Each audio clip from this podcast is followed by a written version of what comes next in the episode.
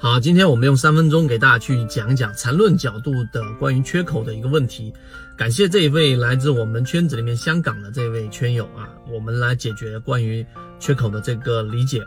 首先，缺口它代表着一种强势的表现，在缠论角度里面，它代表着这一个级别的一种啊，我们说强势。那缺口里面分三种不同的情况。第一种情况就是一般情况之下，当一只个股处于我们所说的这一种叫做中继的突破型缺口。什么叫中继的突破型缺口呢？就在原趋势的情况之下出现一个跳空高开，而缺口的定义大家应该都很清楚，代表在这一个价格区间里面没有任何的成交量。那么第一种情况就是这种缺口一旦出现了，它没有进行回补，那么这就是一种最强势的表现。这是第一种情况，一般情况之下，这种强势的突破的缺口往往都是不回补的。第二种情况呢，就是当我们属于例如说震荡啊，或者说是刚才我说的中继型缺口里面的相对弱势的缺口，回补概率大概是在百分之五十左右，对半。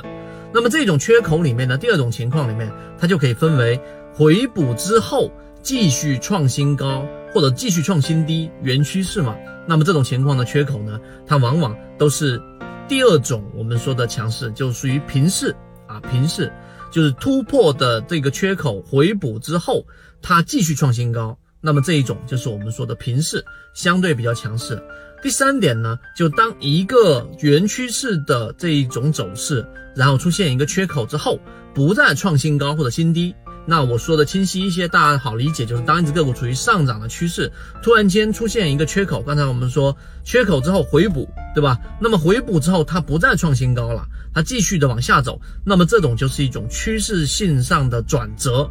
这是第三种类型啊，新低你就反向去理解就可以了。所以这是在缺口上的一些最基本的理解。当你理解完缺口之后，我们再讲缠论里面的一个定义，就当一只个股它如果出现刚才我们所说的衰竭性缺口，什么叫衰竭性缺口呢？就第三种情况，原趋势上涨趋势出现一个缺口，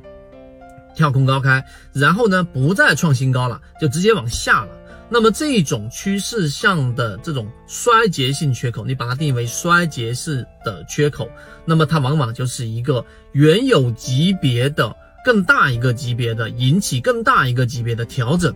也就相当于是，如果是一个日线级别的衰竭性缺口，它往往会引起一个周线级别或者更大级别的调整。当你理解这一个之后呢，那我们在无论第一类型买点，还是第二类型买点，还是第三类型买点的时候，缺口对我们的意义就非常重要了。那今天只是简单的提到，那我们在这个《哲期缠论》里面也提到了关于缺口这个问题。更多完整版的视频可以找到我们圈子里面的管理员老师去学习。我们认为，在缠论的角度，在级别上的切换，以及对于缺口和对于 K 线形态的理解，啊，我觉得会有很大的一个帮助。希望今天我们三分钟对你来说有所帮助，和你一起终身进化。